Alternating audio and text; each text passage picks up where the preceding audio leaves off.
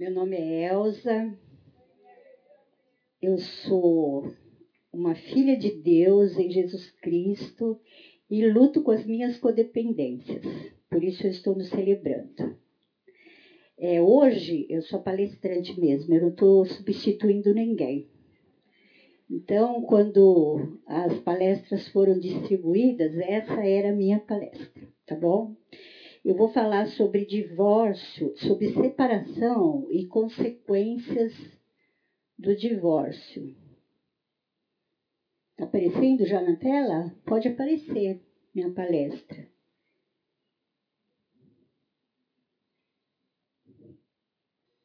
Isso, separação e traumas pós-divórcio, isso mesmo. Queria um pouquinho falar sobre como que o divórcio é, foi visto na humanidade, né? Nós vemos que no Velho Testamento o, o divórcio já existia no tempo de Moisés. É, se o homem quisesse não ficar mais com a sua mulher, ele poderia dar uma carta de divórcio a ela, o que garantia a ela o, o poder de, de, se casar novamente. Ela poderia, ela teria, teria a oportunidade de se casar novamente. Então, a carta de divórcio servia também para proteger a mulher. É interessante que, no, no, um pouco antes do tempo de Cristo, havia dois rabinos famosos. Um dizia que as pessoas só poderiam se divorciar se houvesse é, infidelidade. E da mulher, lógico, do homem não era muito importante, mesmo porque naquele tempo existia poligamia. E, e, o outro rabino dizia que o homem não, se ele não se agradasse da mulher, seja lá por que for, se ela deixou o arroz queimar, se ele conheceu uma mais bonita, ele podia dar uma carta de divórcio, descartá-la e tudo bem. No Novo Testamento, Jesus vai enfatizar exatamente a linha do rabino que dizia que é, só poderia haver divórcio no caso de infidelidade. E que o divórcio, a separação, nunca esteve no coração de Deus. E eles perguntam, então, por que, que Moisés dá a carta? Por causa da dureza do coração do homem. Mais tarde, o apóstolo Paulo fala que se um homem não crente concordar em viver com a sua mulher em paz, que ela poderia viver com ele. Mas se ele não quisesse viver com ela em paz, que ela poderia se separar dele. E ele diz assim: Cristo nos chamou para a liberdade.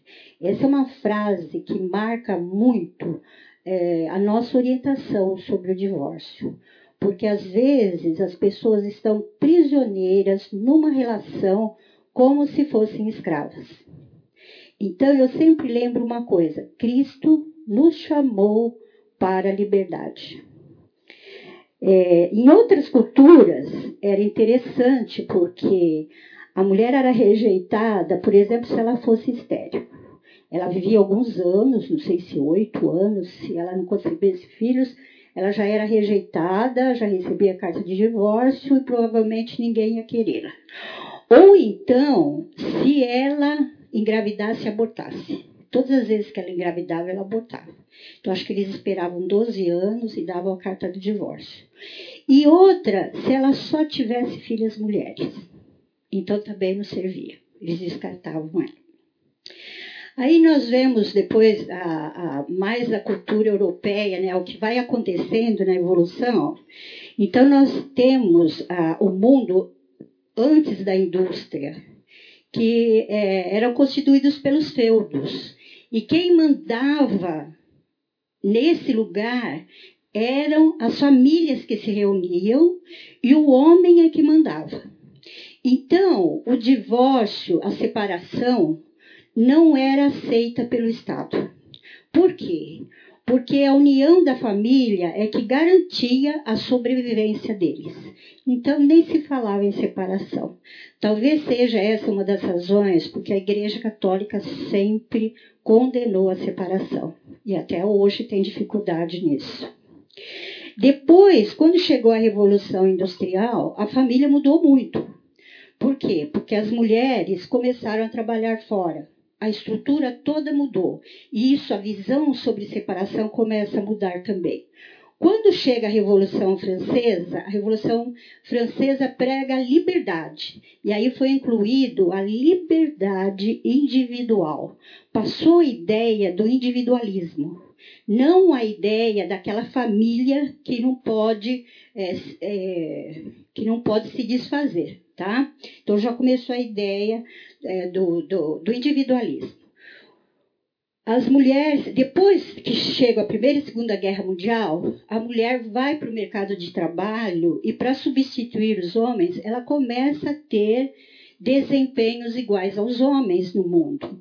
E aí ela conquista também várias coisas. Os direitos dela, depois vem o feminismo, a luta feminista, e aí agora a mulher, ela já pode pedir o divórcio.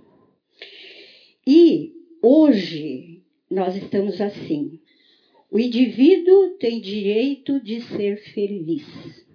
Se ele não está feliz no casamento, ele pode desfazer o casamento. Ele tem direito de ser feliz. Muitas vezes ele nem mede as consequências, nem para a mulher, nem para os filhos, nem para ninguém. Ele tem o direito de ser feliz. Então, hoje, o divórcio chega a ser banalizado. O índice de divórcio que nós temos hoje é muito alto. Parece que nos Estados Unidos, parece que 50%, mais de 50% dos casamentos acabam em divórcio.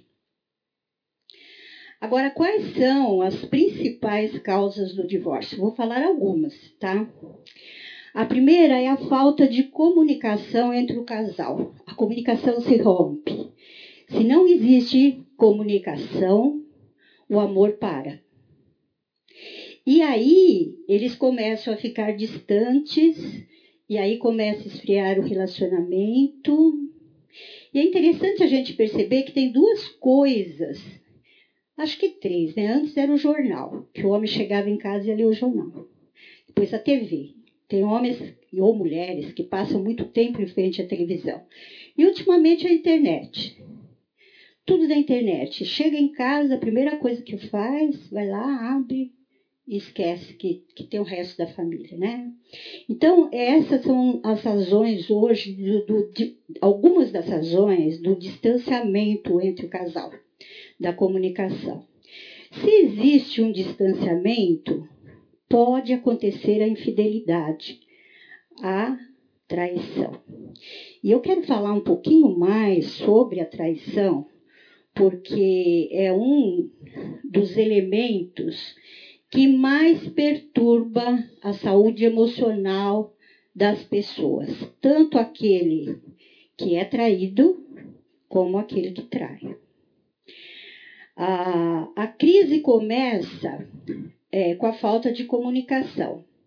Às vezes um deles se apaixona por outro ou há um envolvimento emocional e às vezes mais do que isso.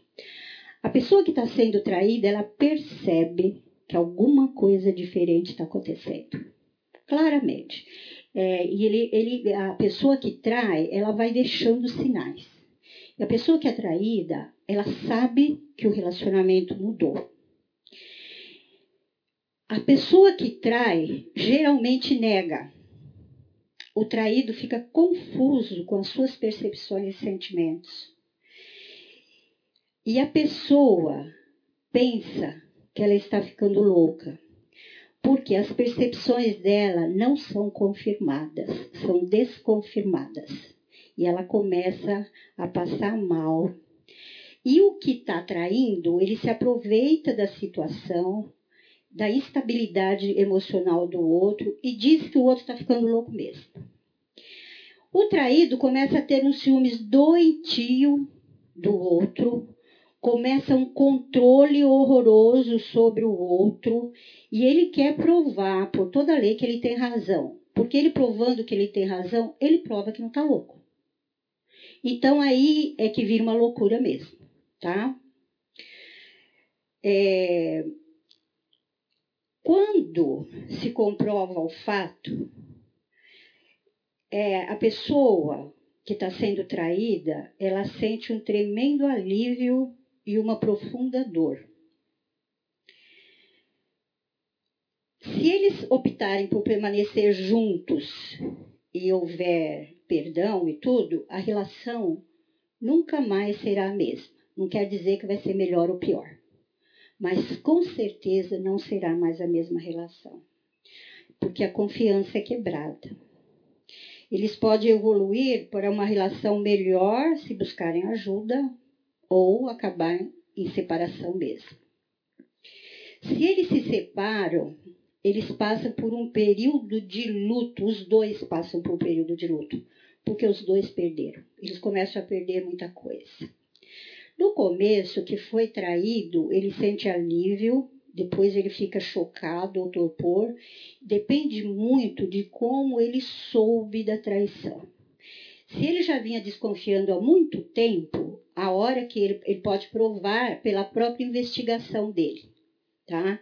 Assim mesmo, quando ele prova, ele sente um alívio, depois um choque, depois ele nega, depois ele sente raiva e ódio, ele sente dor, ansiedade e começa a somatizar. Tem doenças psicossomáticas.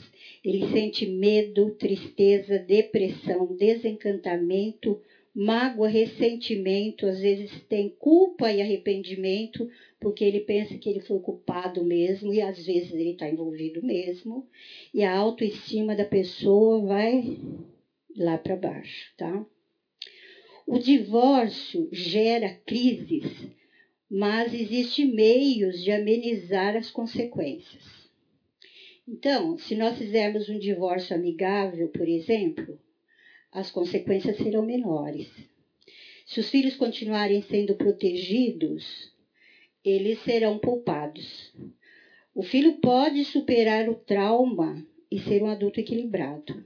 Isso é muito importante nós pensarmos nisso, porque não é todos os filhos do divórcio que são desequilibrados.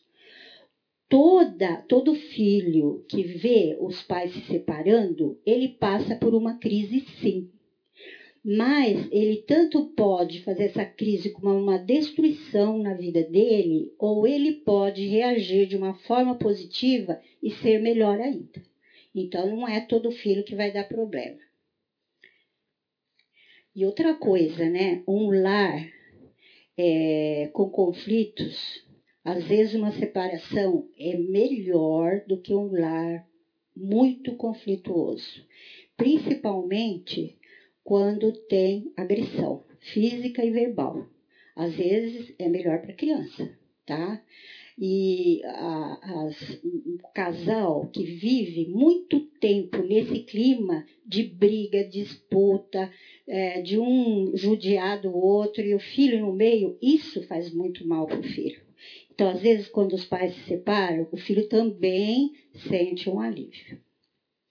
Agora eu vou falar Falei sobre a traição. O próximo, depois da traição, são os problemas financeiros. É impressionante como problemas financeiros podem acabar com o casamento.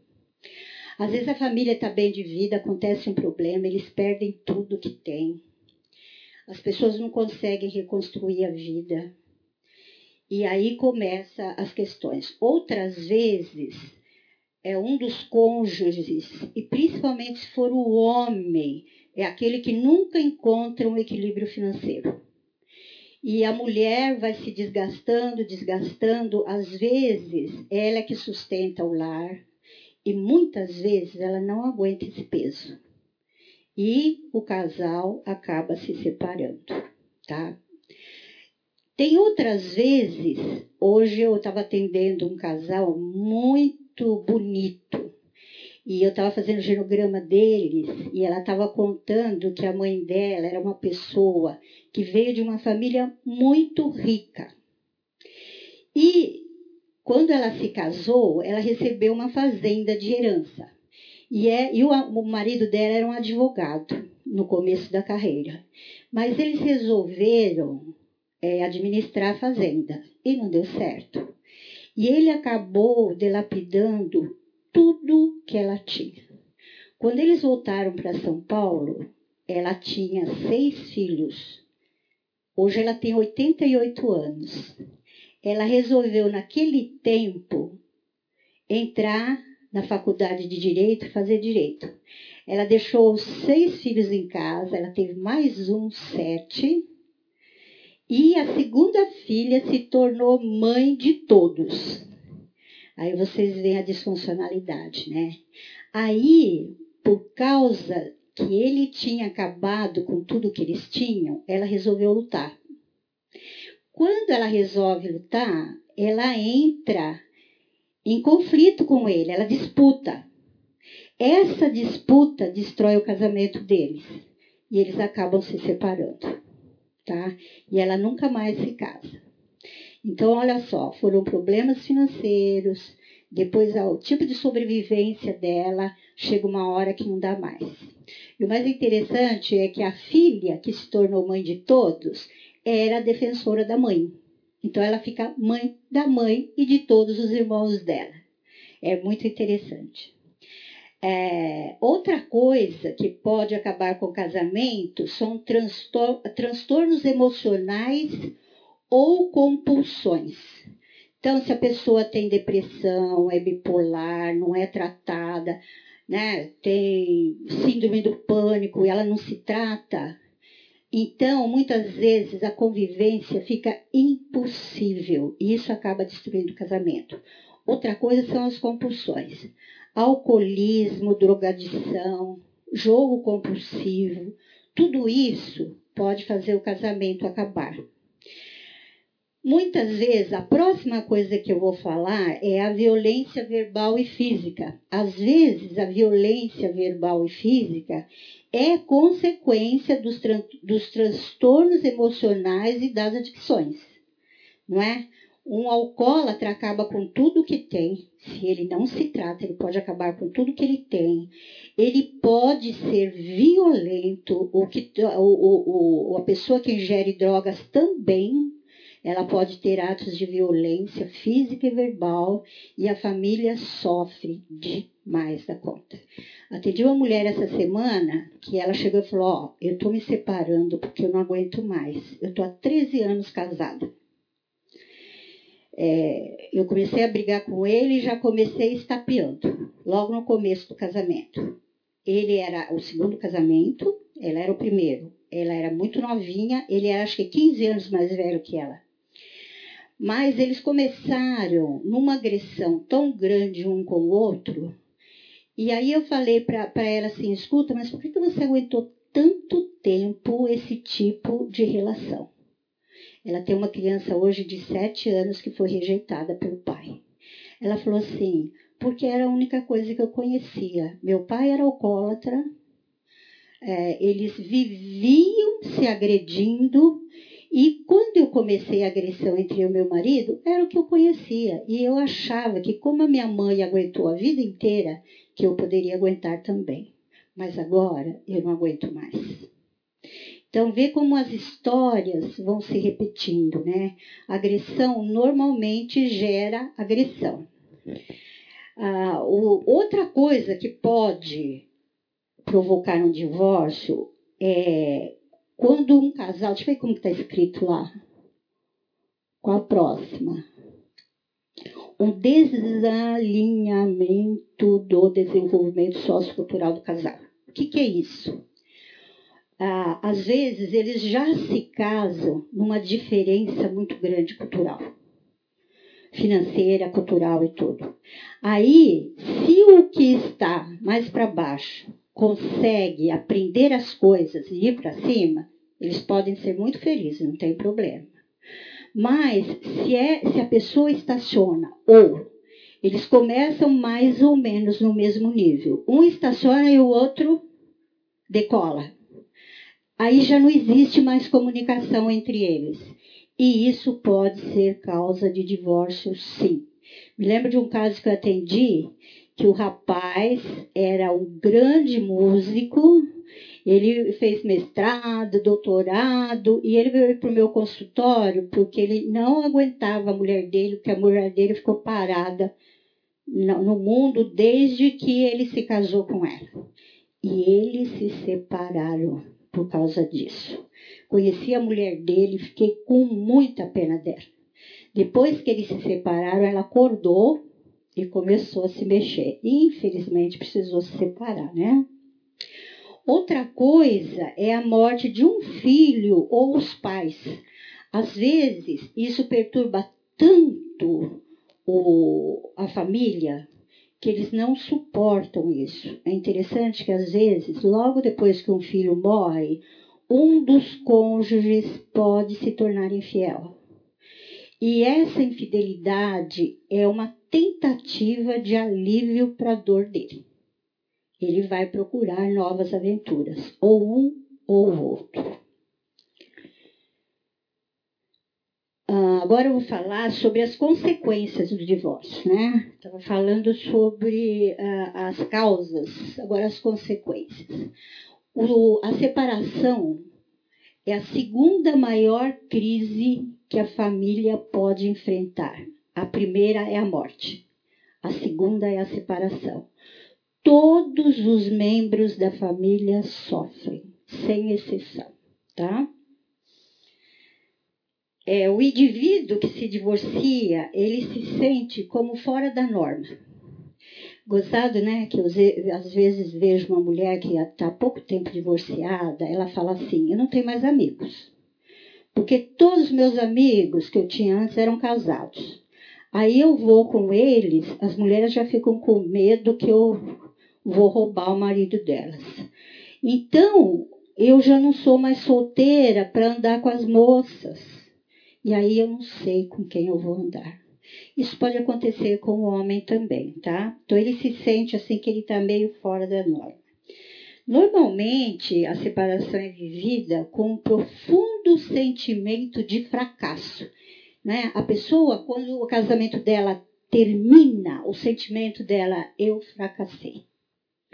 É sempre assim, eu fracassei. Dos dois, de ambos, né? e do, dos filhos também. Eles sentem esse fracasso.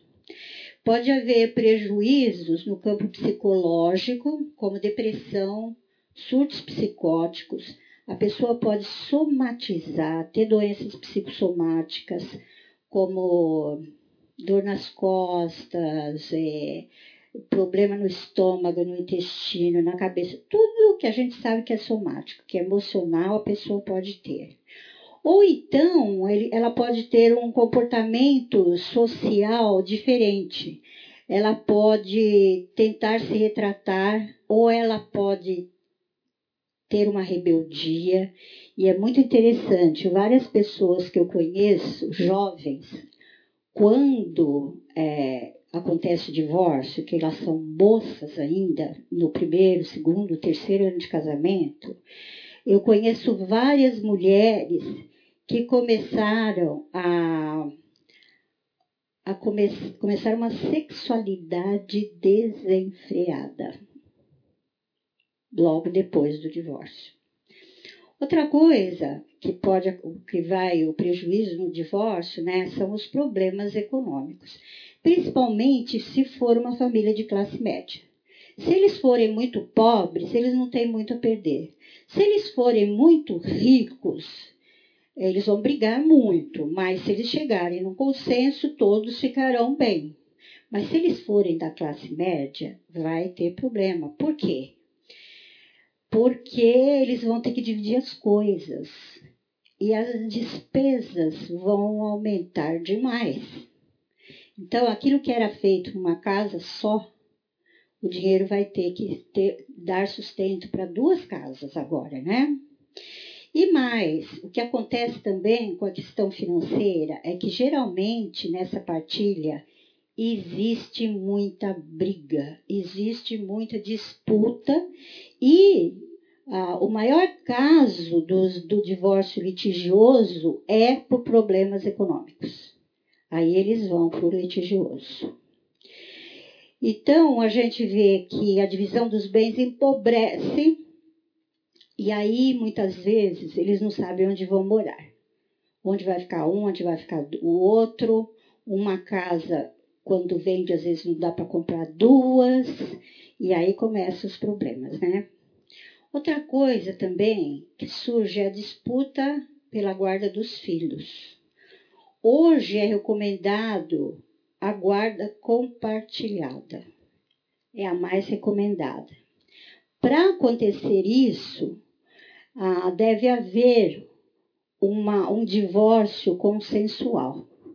Quando não existe, hoje existe é, um, é, junto ao, ao Ministério lá do, da Família, que protege a família, judicial que protege a família, existe um trabalho chamado mediação aonde eles o, o, existe um, um terapeuta que vai trabalhar com pai e mãe, que vai ver como que esses filhos vão ficar e como que eles vão fazer essa guarda. Agora é complicado. A pessoa que atendi essa semana, que no caso dela tem agressão, ela falou: meu grande medo é a minha separação e o meu marido ficar com meu filho finais de semana ou de vez em quando porque eu não sei o que ele vai fazer com meu filho. Então veja como é difícil. Ao mesmo tempo que a criança precisa da presença do pai, ele é um menino, ele precisa da presença do pai. Ao mesmo tempo, ela tem um medo enorme que ela não sabe o que ele vai fazer com a criança. Outra, outra coisa é quando um pai começa a falar mal do outro, né? E aí a criança fica super confusa. Ele começa a destruir a imagem do outro na cabeça da criança. Isso é terrível. É, os filhos se sentem perdidos porque eles vão na casa, dependendo, principalmente, eu vou falar sobre as idades, mas é assim.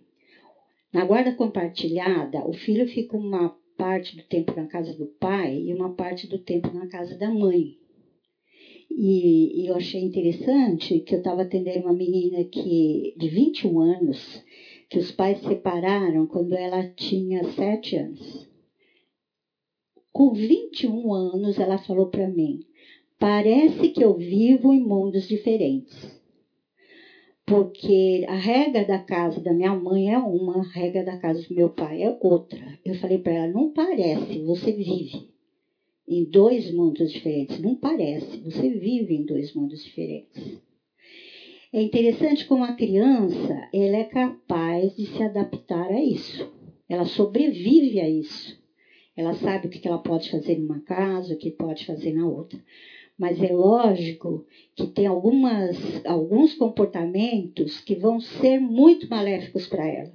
Por exemplo, um quer que ela faça a lição direitinha do colégio. O outro não, nem liga. Um deixa ver a televisão o tempo todo, o outro coloca horário para ver televisão. Um deixa comer tudo que a criança quer, o outro pensa que a alimentação tem que ser saudável. E se eles estão numa disputa pela guarda do filho, aí a coisa fica pior. Aquele tem um que facilita, porque ele está só pensando nele, não está pensando na criança, está prejudicando a criança. E aí você imagina a confusão que fica a cabecinha dela. Tem mais uma consequência: o homem e a mulher têm dificuldades para um novo relacionamento, principalmente se foi o traído. Me lembro de um caso que eu atendi Interessante, nessa época eu atendia três casais com problema de fidelidade. Eles tinham mais ou menos a mesma idade. Um deles, é, eles eram é, crentes, eles conseguiram é, de novo estabelecer a relação, não é? Ela entrou numa depressão pós-parto, porque a infidelidade aconteceu nessa época da gravidez dela. Ela descobriu, entrou numa depressão, mas depois eles fizeram terapia, fizeram terapia de casal, fizeram terapia individual e eles conseguiram reconstituir o casamento, tá? O outro casal, ela era cristã, ele não.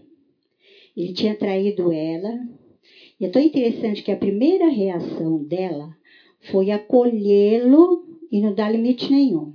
E ele jurou para ela que ele não ficaria mais com a outra. Ele continuou com a outra porque a outra trabalhava com ele. essa moça foi se desestruturando de uma tal forma. E aí eu comecei a trabalhar com ela na questão dos limites dela. O, que, que ela ia aguentar. No começo, ela se tornou amante dele. Trocou, inverteu o lugar. Ela começou a se sentir mal, até que realmente ela conseguiu pedir o divórcio. E no dia que eles foram assinar o divórcio, foi muito fácil, porque foi um divórcio consensual. Chegaram lá e assinaram na hora, o juiz deu, já saíram com, com o papelzinho lá de divórcio, com a certidão de divórcio. E ela falou para mim, Elza, era um choro só, meu e dele. Ele continuou com essa outra mulher, ela passou por um estado de tristeza, de raiva. E a última vez que eu a encontrei, ela falou assim para mim: é como se a questão da sexualidade estivesse morta dentro de mim. Eu não quero mais ter relação com ninguém. E ela é uma moça muito bonita. E os pais dela ficam incentivando para ela arrumar um companheiro. Mas ela falou que até o momento que eu a vi, ela não queria mais saber de relacionamento nenhum. Ela tinha dificuldade para isso. Ela tinha uma filha de 12 anos e um menino de 8. Eu vou falar as consequências dessas idades e realmente apareceram nessas crianças, como é, está dito aqui. Esses são alguns dos prejuízos que o divórcio traz. Agora eu quero falar especialmente das crianças. Vai variar muito a idade da criança.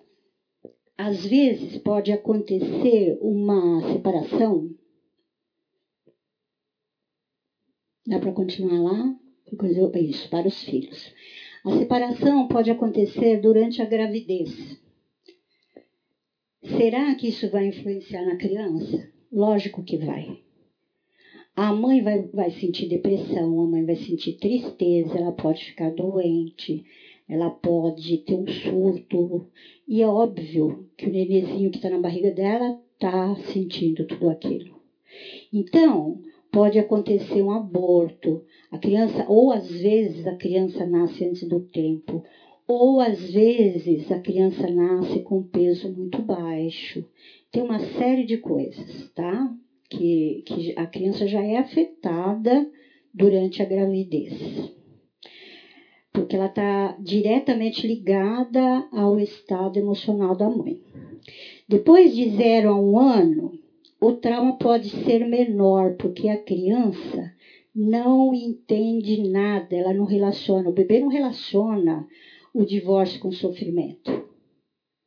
Então ela praticamente não está percebendo muita coisa. Ela vai perceber sim, porque ela sente um ambiente de insegurança. E isso atinge a criança. E é fundamental que a criança fique com a mãe, lógico. A mãe vai amamentar e tudo mais. Agora, a figura do pai, ele representa figura, acolhimento e serenidade para a família. Então, eles vão ficar prejudicados. Então, é aconselhável que o pai visite esse bebê, para que ele perceba a presença do pai. E o, os transtornos que normalmente são observados são mudança no sono, na alimentação e o excesso de irritabilidade em uma criança de 0 a 1 ano. Eles já notam isso. Depois nós temos a criança de 1 a 3 anos. Ela está de 2 a 3 anos, né? 2, 3 anos. A criança já fala, mas ela não sabe ainda manifestar os seus sentimentos claramente. A presença de ambos os pais são importantes e deve ser incentivada. A presença dos dois para ela. Ela também tem alterações do sono e apetite, ela tem problemas de socialização, ela pode se tornar uma criança extremamente retraída ou uma criança é, muito irritada, tá? Às vezes a gente fica pensando, né, o que que é o, é, por que que a criança é hiperativa? Nem sempre a hiperatividade vem por causa de um problema cerebral que a criança nasceu. A hiperatividade pode ser consequência do ambiente, tá? Também. E ela já começa com dificuldades de aprendizagem nessa idade, até os três anos. Depois de três a cinco anos, é, o, o vínculo, quando acontece o divórcio nessa época, o vínculo, já existe um vínculo forte com o pai. Normalmente já existe isso. E ela, quando tem a separação, ela fica prejudicada na capacidade cognitiva que já, tá, já se desenvolveu e ela já pode usar memória. Então ela já lembra das coisas, ela já faz associação. E aí ela sente mais. Ela já começa a entender melhor sobre a separação. Ela perde a ideia de casal idealizado e é, isso pode levá-la a alguns traumas, porque o casal vai sumir da cabeça dela, porque ela não vai ver mais a mãe e o pai juntos. Então ela vai ter a interpretação que é dela disso, né? Ela pode também, isso, é, essas coisas também podem ser contornadas. Eu não quero deixar a, coisa assim, falando que nunca tem solução. Se você está num caso desses, aconteceu, tenha esperança e trabalhe para que essa, esses problemas sejam contornados. Precisa ficar claro que o vínculo com a criança se manterá, tanto do pai como a mãe. Ela tem que sentir isso. E já é possível explicar o que, que é uma guarda compartilhada para uma criança nessa idade. E aí ela tem dificuldades de se afastar de um dos pais. Porque a hora ela está com o pai, a hora ela está com a mãe, é, é, é, tá, tá, tá, eu também tenho um caso de um homem que nunca, na verdade, não, tentou viver com a mulher, uma mulher, depois que ela engravidou dele. E eu acho que ele só esperou o bebê nascer e foi embora. Então, quando a criança completou três anos, Antes ele ia ver a criança. Quando ela completou três anos, ele começou com a guarda compartilhada e trouxe a criança para a filha dele. O que acontece com a criança? Toda hora ela chora porque ela quer quem? A mamãe. Tirar a mamãe dela. Então a criança, cada vez que vai com um ou com o outro, ela quer o outro, né? Ela quer o pai ou a mãe, quando acontece isso. E aí ela fica com dificuldade de se afastar de um dos pais ela sente angústia e pode ter terror noturno, tá? Até seis anos, a criança tem muito medo de abandono. Ela tem muito medo de ser abandonada. Entre seis e nove anos, ela tem, ela sente sentimentos de rejeição, ela tem fantasias de reconciliação dos pais, ela tem problemas com as atitudes dela, ela sente raiva, tristeza, no, nostalgia. E ela sente raiva principalmente pelo pai que se foi, porque ela pensa que ela foi abandonada, eles foram abandonados. Então ela sente muito raiva do pai. Ao mesmo tempo, ela sente um conflito entre os afetos entre o pai e a mãe, porque ela gosta dos dois. E ela sente esse conflito, tá? Depois de 9 a 12 anos, o que normalmente uma criança de 9 a 12 anos sente, ela sente vergonha, ela sente raiva e cólera, ela tem a tentativa de reconciliar os pais. Normalmente ela tem dores de cabeça e estômago. Eu estou atendendo uma família que, quando os pais se separaram, eu estou atendendo a mãe e as duas crianças. Tentei chamar o pai também, mas ele não compareceu. É, então, o, o, menino, quando eles se separaram, o menino tinha 11 anos. Não, eu acho que ele tinha uns 9 mesmo. Agora ele está com 12 anos. Ele teve uma gastrite violenta e começou a mal, ir mal na escola.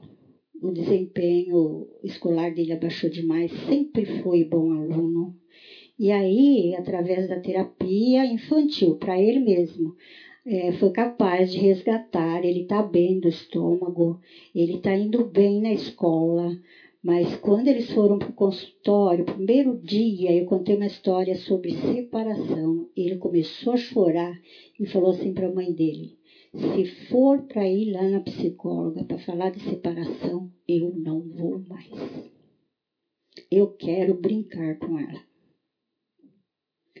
Então a gente vê, né, como as crianças são realmente afetadas. Quando o filho é adolescente, que tem de 13 a 18 anos, geralmente a gente fala que ele, eles passam por problemas éticos, eles passam por conflitos entre a necessidade também, a lealdade entre o pai e a mãe, eles não sabem para quem eles vão ser leais. E muitas vezes eles têm um amadurecimento acelerado. Aí fala assim, nossa, mas olha, ele já é um adulto. Às vezes a gente fala isso como um elogio. Mas a criança, o adolescente, não está vivendo a idade dele. Ele, para superar o problema, ele amadurece muito rápido. Ou então, ele pode aceitar a responsabilidade do pai ausente quando ele tem entre 13 e 18 anos, ele vai querer proteger a mãe quando é adolescente. E ele vai ficar com a responsabilidade do pai ausente. Ou então ele pode adotar uma conduta antissocial. Ele pode começar a consumir álcool e drogas. Queria dizer para vocês que o consumo de álcool e drogas não acontece só com filhos de pais divorciados. Pode acontecer com qualquer criança, com qualquer adolescente, com qualquer pessoa, tá?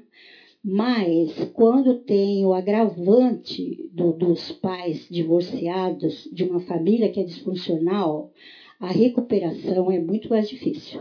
Quando a família é funcional, é mais fácil a recuperação. E eles podem, pode acontecer o, o contrário. Eles podem enfrentar isso de uma tal maneira que eles vão se sair muito bem eles superam a crise e eles se saem muito bem. Também pode acontecer isso. É, eu queria terminar dizendo que o, o divórcio deixa o casal mais pobre. O processo de divórcio em si já é dispendioso. E vou enfatizar mais uma vez: aqueles que divorciam tem dificuldades de se relacionar novamente. Então é necessário que a, essa pessoa faça uma avaliação da vida dela, para ela perceber o que, que ela tem que resgatar na vida dela para ela ter um novo relacionamento.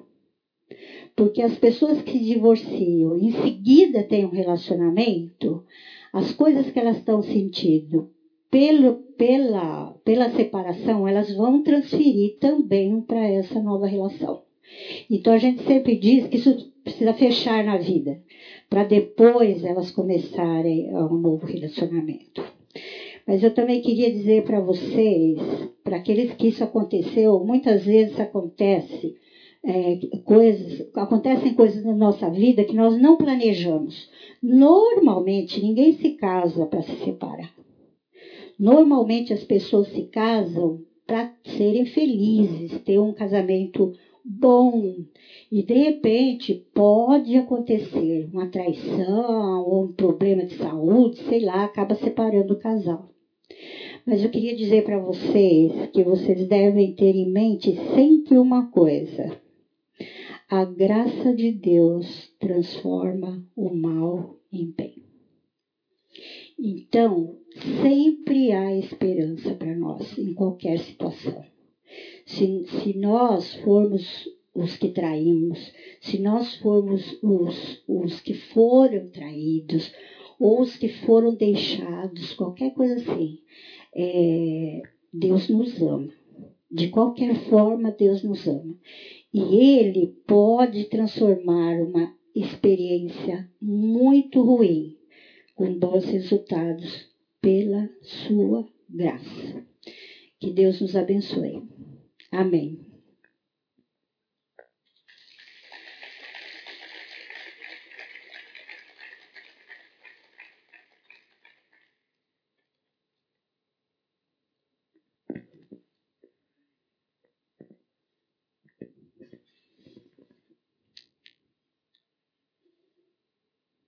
Agora vocês podem perguntar o que vocês quiserem. Talvez vocês nem queiram perguntar nada, né?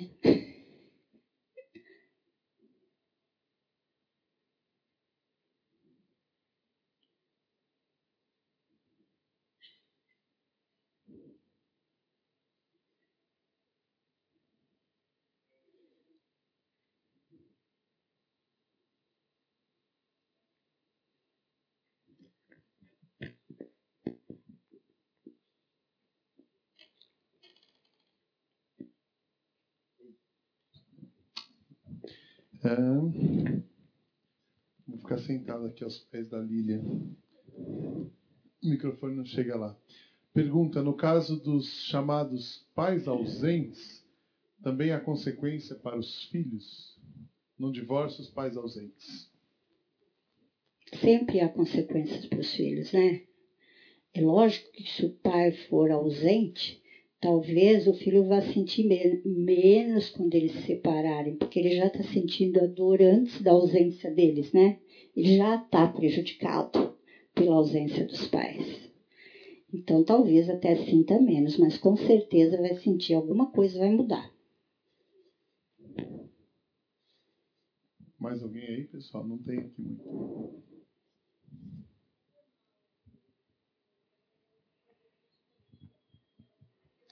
Só um pouquinho, ele está levando o microfone para você. Obrigada. É, boa noite. É, a minha irmã ela se separou recentemente. E ela não quis. Ela, meu pai pediu para ela voltar a morar com a gente. Ela ficou, acho que uns 20 dias com a gente. Se sentiu mal por causa dos costumes que ela já tinha e saiu. E depois que ela saiu, a gente tentou voltar a falar com ela e ela se afastou um pouco da gente. Tá voltando agora. Só que ela tá voltando muito calada, muito fechada. Ela não fala com ninguém, ela não se move. É normal? É normal? Assim, eu sei que não é, mas isso vai parar, vai demorar, é um processo. Então, seria bom se ela procurasse ajuda. Né? Porque os traumas pós-divórcio, se eles não são cuidados, eles podem trazer consequências sérias para o resto da vida. Tem pessoas que se fecham para o resto da vida. Eles ficam de luto o resto da vida. Eles não saem mais do lugar. Então, é, normalmente isso passa. Mas seria bom se ela procurasse uma ajuda, tá? Ajuda de um conselheiro, de um pastor. O celebrando é ótimo para isso, porque ela pode falar das dores dela, ela pode encontrar outras mulheres que já passaram pela mesma situação, que estão melhores. Ela vai ouvir, partilhar. Então eu convido vocês para fazerem parte do celebrando também. Ela é convidada também, se ela quiser. Como o filho pode encarar o seu próprio casamento? Se os seus pais são separados?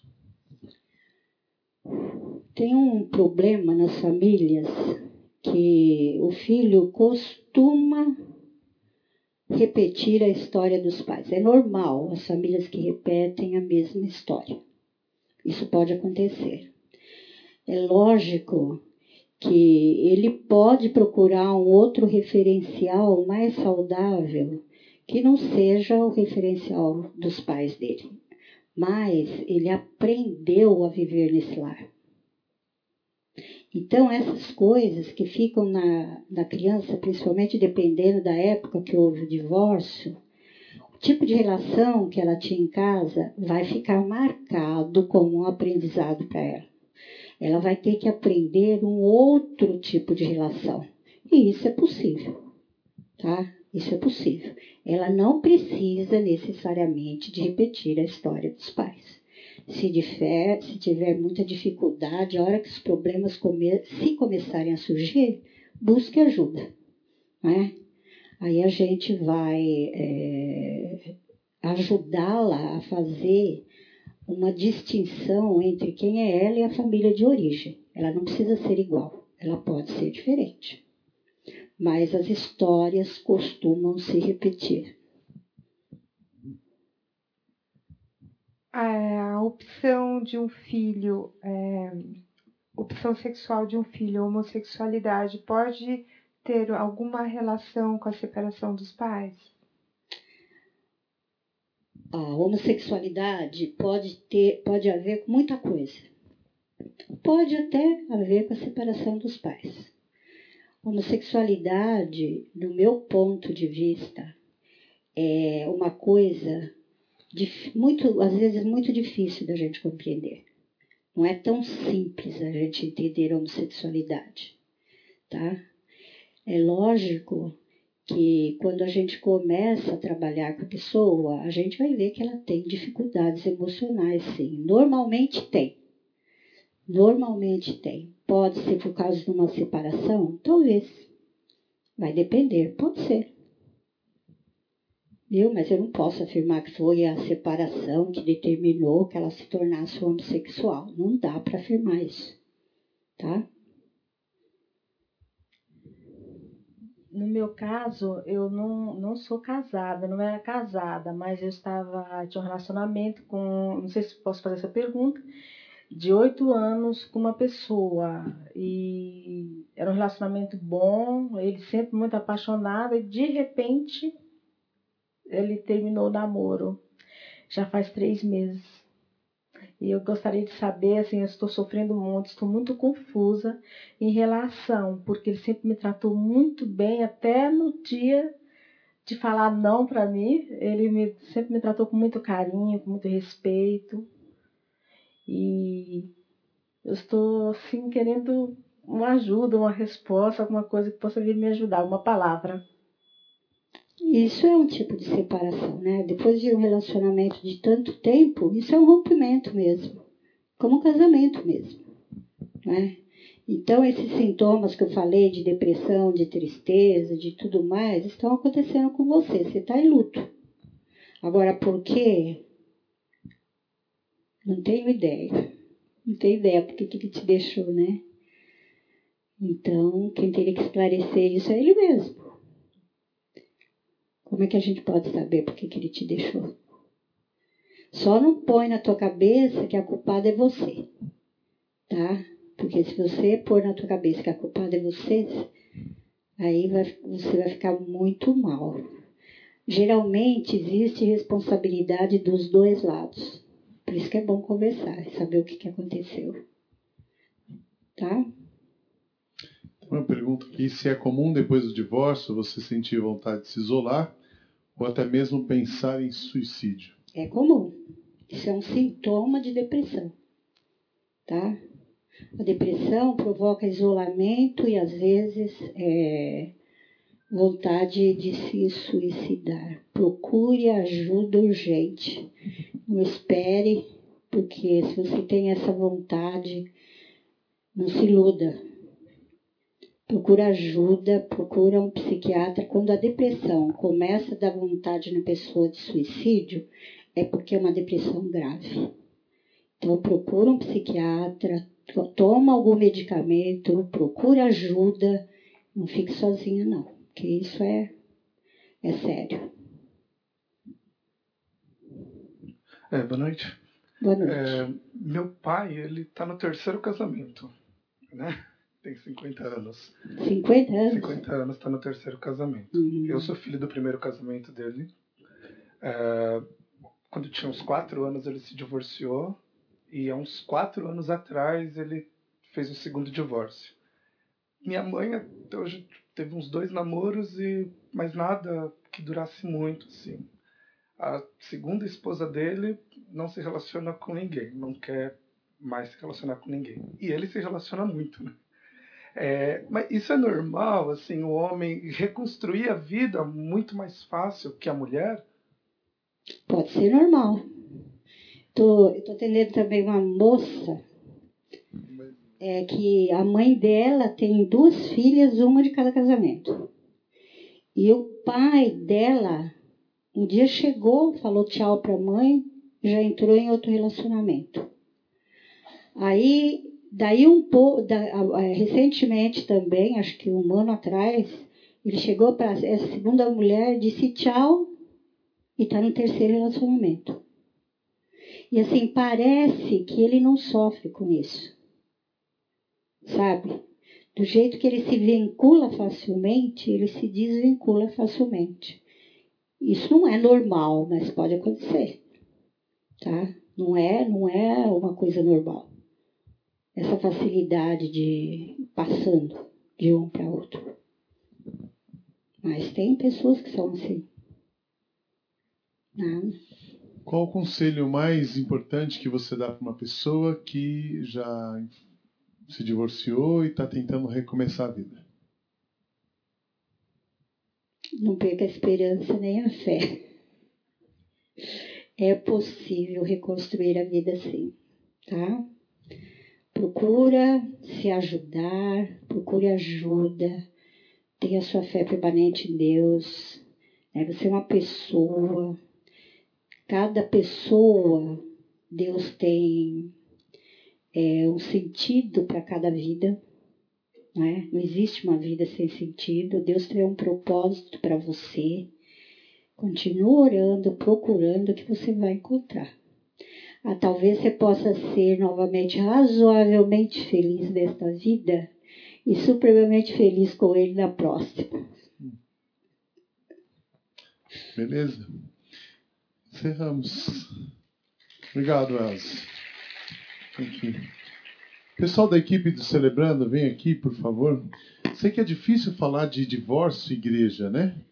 Porque a gente fala o seguinte: é, eu fui criado, nasci numa família evangélica e, e crente não se separa. Uh, além disso, então a gente aprendeu isso. Crente não se separa. O divórcio na Bíblia só é possível em alguma situação. Além disso, a gente tinha a nossa geração dos pais, as nossas mães, né? Elas foram treinadas para aguentar qualquer coisa e não separar. E porque o modelo familiar era matriarcal, então a mãe ela precisa proteger a família a qualquer custo. Então a gente tem uma herança cultural e então é difícil falar sobre isso, né? É, é choca quando você ouve a Elsa dizendo assim, tem hora que o divórcio é o é remédio do casamento e precisa ou então filhos que crescem apanhando dos pais, ou é melhor que os pais se separem. Que chocante isso, né? O ponto é que Deus não tem crente de segunda categoria. É, eu sempre prego isso aqui, né? Deus é a favor do divórcio? Deus não é a favor do divórcio. Ele não faz um casamento para separar.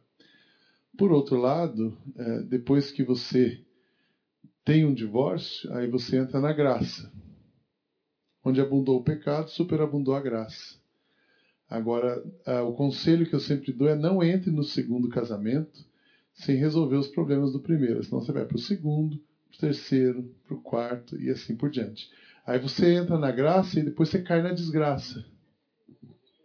Então vamos ficar na graça, vamos ficar com o Senhor. Que o Senhor nos é, restaure todos os sentidos. Amém? Uma outra coisa que você falou, meu pai, você falou, eu lembrei de uma coisa que meu pai falou. A gente fica pensando assim, puxa, perdi, né? Perdi um relacionamento. Meu pai, quando a gente ficava triste que perdia alguma coisa, ele falava assim: ninguém perde aquilo que não tem. Talvez a gente nunca teve, por isso que a gente perdeu. Então, a gente não perde aquilo que a gente não tem. Então, tranquilo, né? Se a gente perdeu é porque não tinha. Essa equipe do Celebrando. Uh, o Celebrando funciona às terças-feiras. Se você está visitando pela primeira vez, terças a gente tem sempre um, é, um um cafezinho, uma palestra, depois a gente se divide em grupos de apoio. Durante esses meses de junho e o próximo mês de julho, não teremos os grupos, porque a gente está nessas palestras terapêuticas, temas eh, diferentes. E voltamos em agosto. Em agosto a gente vai iniciar um ciclo, então eu queria que você se planejasse para fazer um ciclo completo do Celebrando, de agosto a dezembro. Faz esse compromisso. É, você vai experimentar os 12 passos, os oito princípios em quatro meses. E aí você entende um pouco mais e acho que vai ser um tempo muito gostoso de se tratar. Certo, pessoal? Certo, chefes? Alguma palavra aí?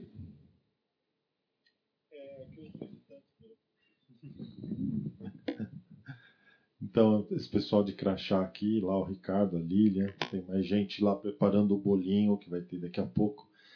É, são pessoas que podem te dar todas as informações sobre o Celebrando, explicar como funciona. Então, se você está aqui nos visitando, pode procurar qualquer um de nós para conversar, ok? E, e se você também está com seu carro no estacionamento, está prendendo alguém, É, dá uma olhada primeiro nisso e depois venha para o nosso bolinho aí, tá bom? Uh, domingo a gente tem as últimas mensagens dessa série Check-up da Alma. Então, se você quiser voltar, 10 e meia e 7 da noite, uh, os últimos princípios aí dessa série. Nós vamos encerrar no próximo domingo. Vamos ficar em pé e a gente vai encerrar hoje de uma maneira diferente. Hoje é aniversário do George, né? E é aniversário do Pastor Pereira também. Vem aqui, Pastor Pereira. Nós vamos cantar parabéns para os dois. Os dois estão completando 60 anos cada um. É, estagiário na terceira idade. Brincadeira, 55 e 58, né? Idade boa. Eu gosto de falar idade, porque aí eu fico mais jovem. Né? Vamos cantar parabéns para eles? Parabéns para você nessa data querida. Muitas felicidades, muitos anos de vida, com Deus ao seu lado, no novo porvir. Que a vida lhe seja um eterno sorrir. Jorge, tudo! Pro pastor Pereira, tudo! Tudo! Então como é que é? É! É pique! É pique, é pique, é pique! É hora! É hora! É hora, é hora, é hora! Ha! Ti! Bum! Uh! Marcelo vai orar por eles, a despede a gente, aí tem bolo ali para todo mundo e tal. Senhor, obrigado pela oportunidade que nós temos de conhecer a tua graça, que enche os nossos corações, nos indica caminhos, nos liberta para podermos viver de uma forma livre, louvar o teu nome e partilhar com outros as mesmas alegrias que nós temos e ajudando outros a conhecer esta alegria. Estamos aqui dispostos a te servir, servindo a outros. Te pedimos que a tua graça seja constante em todos os nossos corações. Despede-nos esta hora em tua graça e paz. Em nome de Jesus. Amém.